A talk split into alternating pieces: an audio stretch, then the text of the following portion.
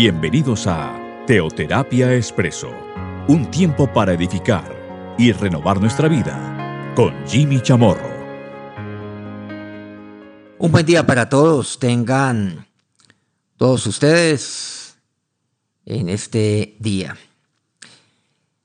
Continuamos entonces aquí en eh, nuestro programa de Teoterapia Expreso, nuestra cápsula semanal con eh, nuestra serie Dios es amor. Bueno, hemos venido ya prolongando esta serie y como en programas eh, anteriores, la semana pasada y las semanas que la han antecedido, pues advertimos que ahí vamos a detenernos porque este es el fundamento de todo. Dios es amor. La palabra de Dios pues es, es el libro, sí, el libro, eso significa la Biblia. Y solamente yo puedo referirme a la palabra de Dios de diferentes maneras. Una de ellas, sin duda alguna, es eh, el libro del amor.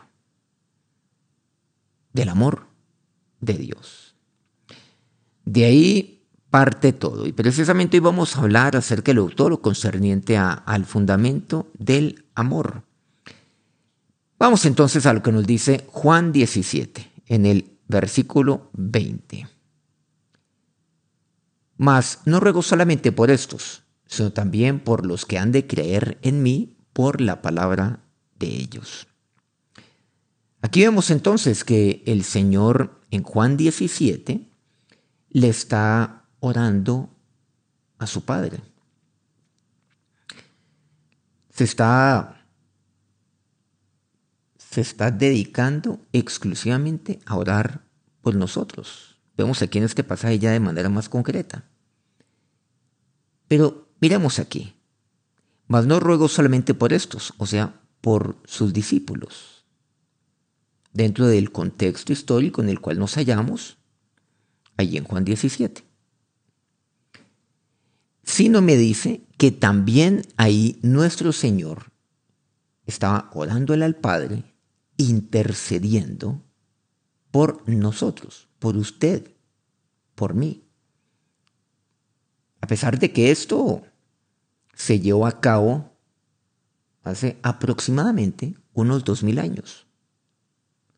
Esta oración, dos mil años después, es vigente. Totalmente. Y esa la oración de nuestro Señor hace dos mil años y lo es hoy también. Porque si algo está haciendo el Señor en este instante, como lo estuvo haciendo ahí en Juan 17, cuando estuvo ahí en medio nuestro, quiero decir, pues eh, en medio de, ahí en medio nuestro, aquí en la tierra, siendo hombre, fue interceder y ahora intercede y continúa intercediendo por nosotros. Bueno, hay muchas razones por las cuales Él intercede por nosotros. Y aquí hay una fundamental por los que han de creer en mí por la palabra de ellos. Te ruego. Ahora vamos a ver a qué se está refiriendo esto. El por qué está intercediendo por nosotros. Y es muy claro. Dice también. No solo por estos. Entonces quiere decir de que no solo fue por sus discípulos. Entonces, ¿por quién más lo está haciendo? Por los que han de creer en mí por la palabra de ellos. Ahora, aquí tenemos que resaltar dos puntos importantes. Uno de ellos dice, por los que han de creer en mí. Ya lo hemos mencionado, este primer punto, o sea, por usted y por mí. Porque ustedes y yo habríamos de creer en Él como efectivamente un día tomamos la decisión de creer en Cristo, como el Hijo de Dios, el enviado de nuestro Señor, como el Cordero de Dios, como nuestro Salvador, como nuestro Señor, como aquel que es el autor de la vida, como aquel que vino a traer reconciliación para mi vida, a darme vida, a darme vida eterna. Pero hay un punto, segundo punto, el cual pasa inadvertidamente cuando uno le da una lectura un poco rápida. Pero cuando nos detenemos dice, por los que han de creer en mí, por la palabra de ellos. Detengámonos en esas cinco palabras finales. Por la palabra de ellos. ¿De quién? De estos, a quien se refiere ahí, no ruego solamente por estos, se está refiriendo a estos. ¿Y quiénes son estos? Los discípulos del Señor, los doce, bueno, que ya podríamos referirnos a once, por, por todo este tema pues, de, de Judas, por estos. Te ruego por estos, no solo por estos, también por los que han de creer por la palabra, palabra de ellos. Y aquí surge una pregunta. O sea que, bueno, antes de formar la pregunta, o sea que todo depende de si estos, cuando refiero, me digo estos, es a estos del versículo 20, literalmente. Usando este término literal, extendiendo la palabra de Dios y leyéndolo. Cuando el Señor se a estos, ¿qué tal que esos personajes, o sea, estos, no hubieran compartido la palabra? ¿Qué tal que se hubieran reservado, reservado eso para ellos? Ahí en Juan 17. ¿Qué tal que ellos dijeron no? El Señor es para nosotros. Ve qué maravilla, el Señor está intercediendo, está orando por nosotros. Ah, pero es que va, a extender su oración para muchos más. No, estos no pensaron de manera personal de manera egoísta. Es que el Señor es exclusivamente para nosotros, ¿no? ¿Qué tal que ellos, pues, no hubieran tomado la decisión de literalmente entregar su vida a Cristo y entregar su vida por Cristo? ¿Qué tal? ¿Qué tal que, que Jacobo no hubiera tomado la decisión de entregar su vida por Cristo como en efecto murió? tempranamente, quiero decir, en el libro de los Hechos. ¿Qué tal que Pedro no hubiera tomado la decisión de entregar su vida por Cristo en el sentido de compartir la palabra con poder? Jacobo igual. ¿Qué tal que el autor de este libro, Juan, quien fue el instrumento de Dios para que el Espíritu Santo escribiera el libro, esto es, no hubiera entregado su por Cristo y no hubiera compartido la palabra. Hasta el punto que le, que le costó. Le costó demasiado. Y en sanidad fue exiliado a una pequeña isla. Por cierto, ahí pues escribió la visión maravillosa del libro de Apocalipsis. ¿Qué tal que todos estos que padecieron persecución. ¿Le hubieran hecho eso? ¿Qué tal que estos hubieran actuado como la mayoría de los cristianos del día de hoy? Pero miren qué importante, por los que han de creer en mí por la palabra de ellos.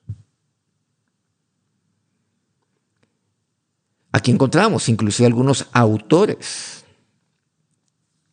Mateo, Marcos, Juan. Lucas no era discípulo, pero, pero él escribió dos libros maravillosos.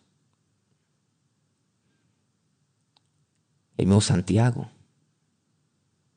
Pedro,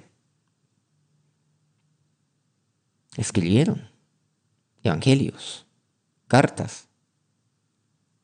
Nos dejaron la palabra, los que han de creer en mí por la palabra de ellos. Pero no solamente a estos, sino a los once. Inclusive de quienes no sabemos. De, de quienes no escriben efectivamente un libro o una carta que hace parte de la Biblia. Aclaro, no sabemos quién es el autor del libro de los Hebreos. Pero todos absolutamente compartieron a otros. Todos. ¿Y qué pasa si esos otros, estamos hablando, por decir algo, una, llamémoslo, una segunda generación, que reciben la palabra de los once? El tema de Pablo es un capítulo que podemos ligar inclusive aquí, quiero decir un capítulo sobre una vida que podemos ligar aquí. Pero qué tal que estos de segunda generación, que no conocieran al Señor, y quiero decir desde el punto de vista presencial, estos segundos que rezan la palabra de estos once y experimentaron y conocieron, eso sí, a Cristo, por supuesto, lo conocieron, como usted y yo lo conocemos hoy, por medio de la palabra, y experimentar a Cristo por medio del Espíritu Santo, como ustedes hoy yo lo estamos haciendo, y lo hacemos. ¿Qué tal que ellos que recibieron la palabra no hubieran, no hubieran compartido la palabra? una tercera generación. ¿Y qué tal que esa tercera generación a una cuarta? Y así sucesivamente. ¿Cuántas generaciones han pasado? Desde que el Señor escribió, o mejor pronunció, Juan 17. Y fue registrado en la Biblia. Desde que, este, desde que esto ocurrió, Juan 17, 20, a hoy. ¿Cuántas generaciones han transcurrido? ¿Qué tal que alguna generación le ha dicho, no, hasta aquí llegamos? Bueno, ahí estamos hablando de una, pues, dos, temas que se complementan. Por un lado está lo que hicieron primera, a la segunda, a la tercera, a la cuarta y en segundo lugar, dentro de este segundo punto que estamos ampliando, pues está la palabra escrita. Los dos temas. Son dos temas importantes. ¿Qué tal? ¿Eso no nos reargulla a nosotros? Ustedes y yo que nos llamamos o que decimos que somos discípulos de Cristo, ¿qué nos queda a nosotros? La palabra. Aquellos que hemos recibido la palabra. ¿Qué es lo mínimo que tenemos que hacer? Lo mínimo. Compartir la palabra a otros. Para que ellos también crean por, la, por mi palabra. Eso se refiere por la palabra de ellos, de estos. Y aquí hay una pregunta, ¿usted hace parte de estos? ¿Estos? Están estos que comparten y están esos que reciben la palabra por parte de alguien más, que creen, pero hasta ahí llegan. Ya no comparten a otros ya no llevan a otros a que crean. Bueno, ¿y esto qué tiene que ver con el amor? Todo. Todo. El Señor está intercediendo por nosotros. Eso es amor. Y compartir a otros es amor. Porque eso es lo que me lleva el experimentar, el conocer a Cristo. El amor me lleva a compartir a otros no se entiende cómo yo recibo la palabra y no la comparto a otros. Eso se llama egoísmo. ¿Y el egoísmo es amor? Pregunto. Usted tiene la respuesta. Pero si queda alguna duda, que no tiene por qué quedar, la palabra es clara, vamos al versículo 23 de aquí de Juan 17. Yo en ellos y tú en mí, para que sean perfectos en unidad. Para que el mundo conozca que tú me enviaste y que los has amado a ellos como también a mí me has amado. Lo que dice aquí, yo en ellos. ¿En quiénes? En estos que están aquí conmigo, Padre, mis discípulos. Pero también en ellos. ¿Qué quiere decir? Yo en aquellos que también han de creer en mí por la palabra de ellos. ¿De qué, cuáles son ellos? De estos. Yo en ellos y tú en mí. Miren que ahí también está hablando de nosotros. En el versículo 23 los discípulos de esa época y los discípulos de hoy. Y tú en mí, para que sean perfectos en unidad. Perfectos. Hay unidad que es causada por el Espíritu Santo. Para que el mundo conozca que tú me enviaste. Perfectos, perfectos en unidad. Así el mundo va a conocer que tú me enviaste. Miren, conocer el mundo. El mundo que hoy no me conoce todavía. Bueno, relativamente muy pocos conocían del Señor en ese momento. Por supuesto, si lo comparamos con el mundo. Para que el mundo conozca que tú me enviaste. Ahí está hablando también del mundo del el mañana, de ese momento, o sea, del mundo de hoy. Y que los has amado a ellos como a mí también me has amado. Que tú los has amado a ellos. Miren que el Señor estaba orando ahí para que yo conociera, primero, que mi Señor, que su Señor, que Jesús fue enviado por el Padre. Y que yo conociera el amor de mi Padre. Pero ¿cuál es el amor del Padre? El mismo amor del Padre hacia el Hijo. Y ese es el fundamento del amor. ¿Saben cuál es el fundamento del amor? El amor del Padre al Hijo. Ese es el fundamento del amor. Esa es la base del amor. Podríamos decir el primer amor. No me refiero al primer amor de Apocalipsis. Bueno, seguramente vamos a compartir ese tema. Tengo contra ti que has dejado tu primer amor. Se refiere pues al momento en el cual yo recibo a Cristo. No me refiero a eso. Además que ese primer amor al que yo me refiero es el amor del Padre al Hijo, el amor eterno del Padre al Hijo. Ese es el amor. Pero ese es el fundamento del amor. Y que tú, y que los has amado, a ellos, Padre. Juan 3:16, ¿recuerdan? El mismo Juan decía eso. Pues bueno, el Señor lo decía, quiero decir, Juan lo escribió. Porque tal me amó Dios al mundo, amó el Padre al mundo, que ha su Hijo unigénito, para que todo aquel que en él cree no se pierda, más tenga vida eterna. De tal manera amó Dios al mundo. Y aquí dice, para que el mundo conozca que tú me enviaste. Que los has amado a ellos. Su Padre lo ha amado. Su Papá Dios.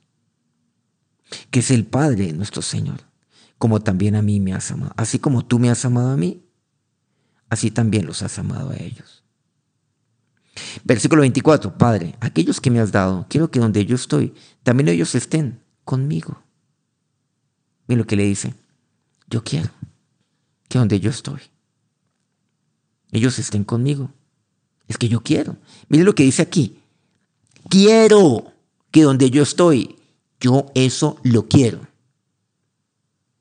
Suficiente sería, suficientemente conmovedor sería el decir, Padre, aquellos que me has dado, donde yo estoy, que estén conmigo también. Suficientemente claro sería, pero el Señor va más allá. Dice, quiero, esa palabra, quiero, yo quiero. Concédeme, Padre, el querer de mi corazón. Concédeme esto que yo quiero. Pero, pero Padre, es que tú me das todo lo que yo te pido. Todo, todo, todo, tú me lo das y yo quiero esto. Yo quiero. No, no es como los hijos de hoy, los hijos de Dios de hoy. Padre, yo quiero esto, yo quiero esto.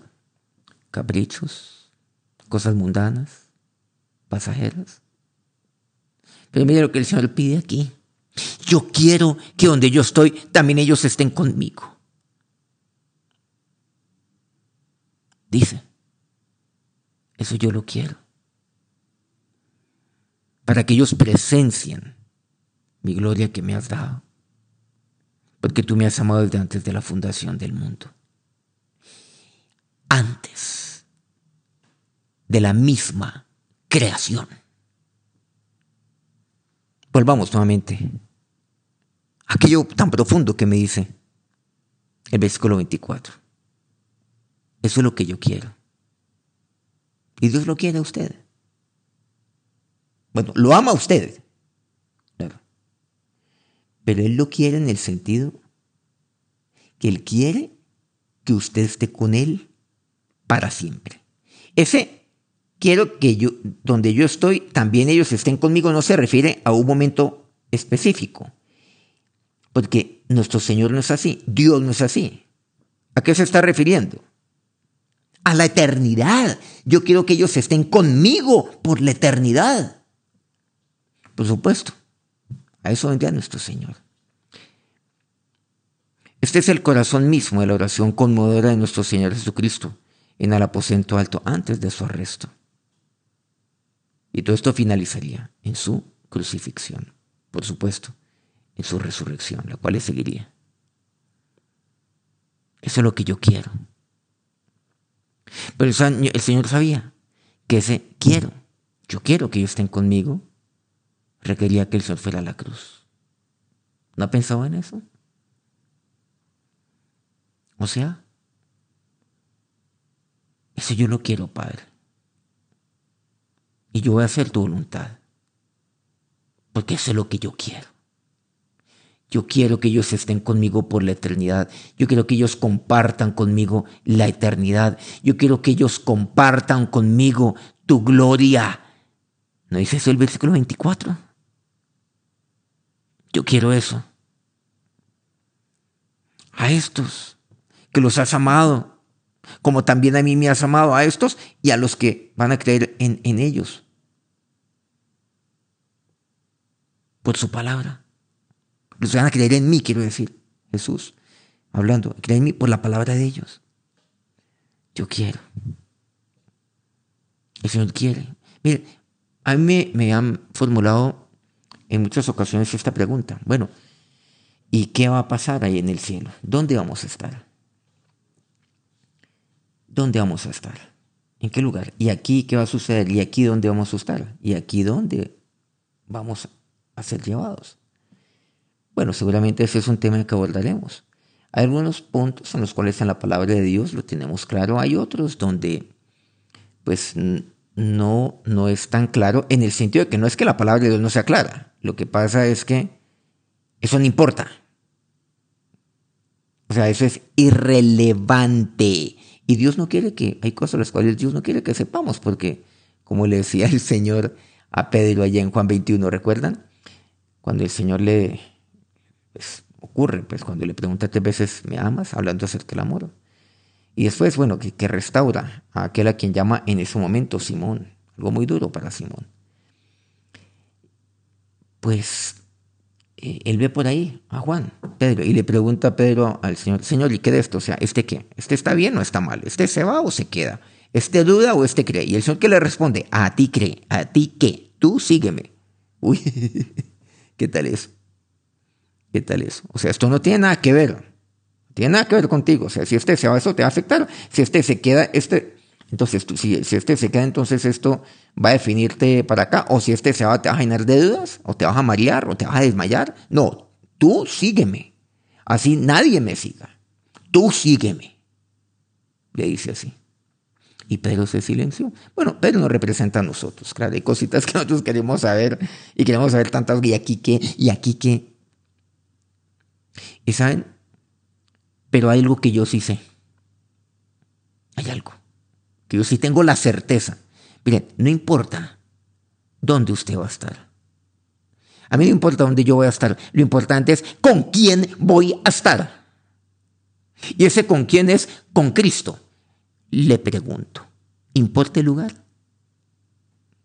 ¿Importa el espacio?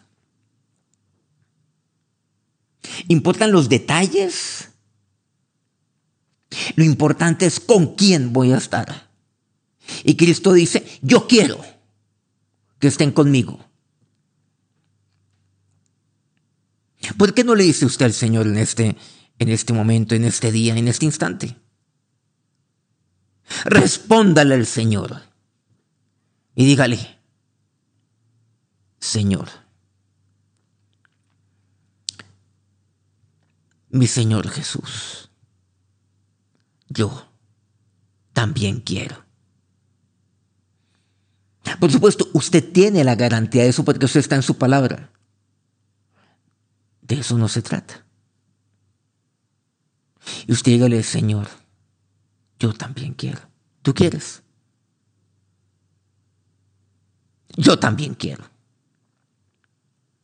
¿Y no se han dado cuenta que eso involucra todo? ¿Involucra todo? Cuando usted está con Jesús, ¿eso qué involucra? Vida eterna.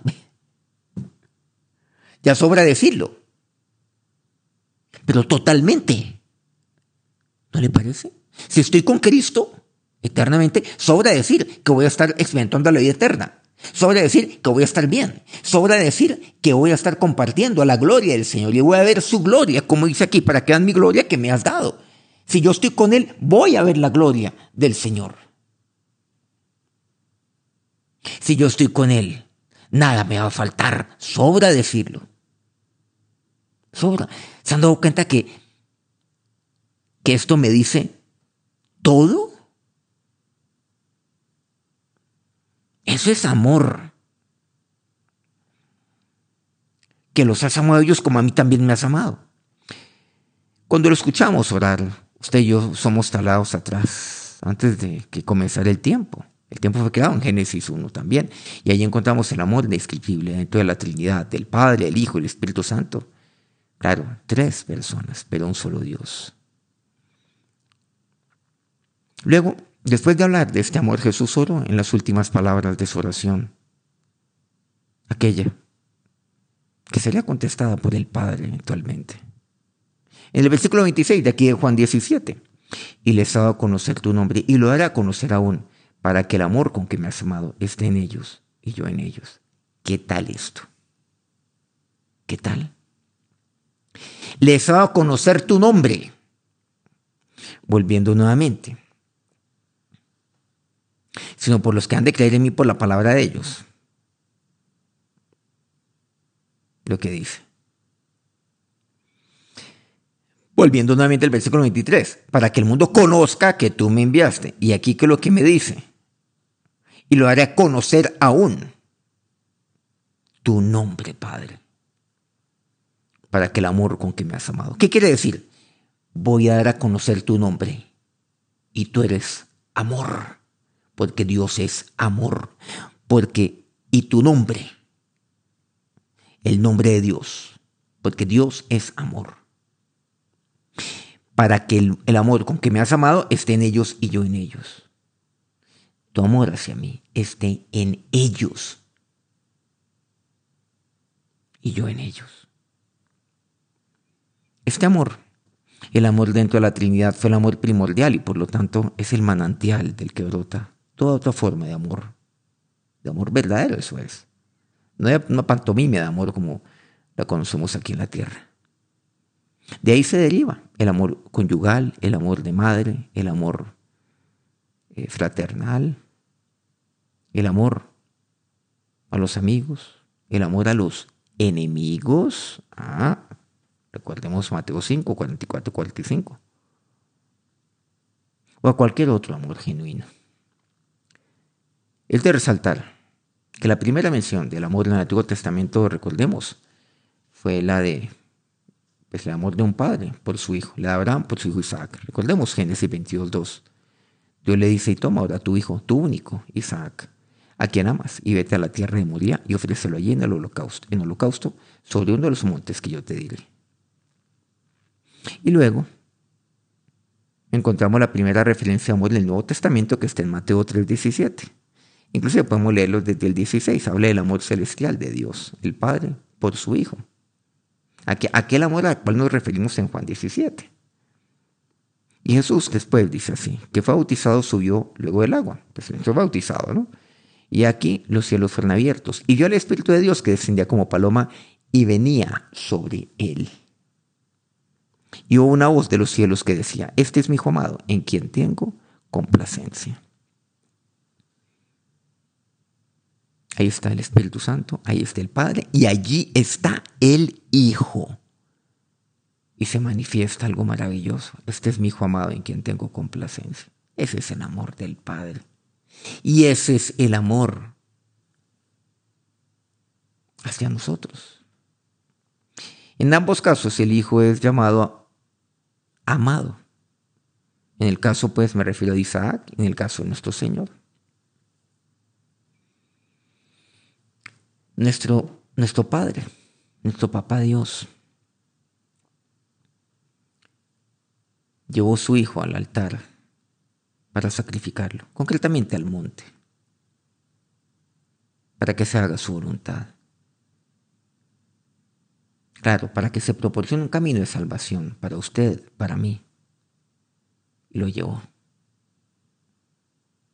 Y eso es lo que el Hijo quiso. Por eso le dice al Padre, yo quiero, yo quiero. Pero también se refería a algo. Por eso Pablo, Pablo afirma, con Cristo estoy juntamente crucificado. Ya no vivo yo, sino Cristo vive en mí. Donde yo estoy, que ellos estén conmigo. Pero Él fue a la cruz para que usted y yo no. Por lo tanto, al morir Cristo, es como si ustedes y yo estuviéramos con Él muriendo a, nuestra, a nuestro pecado, a nuestra manera de ser. El caso nuestro, Cristo fue sin pecado, lo aclaro.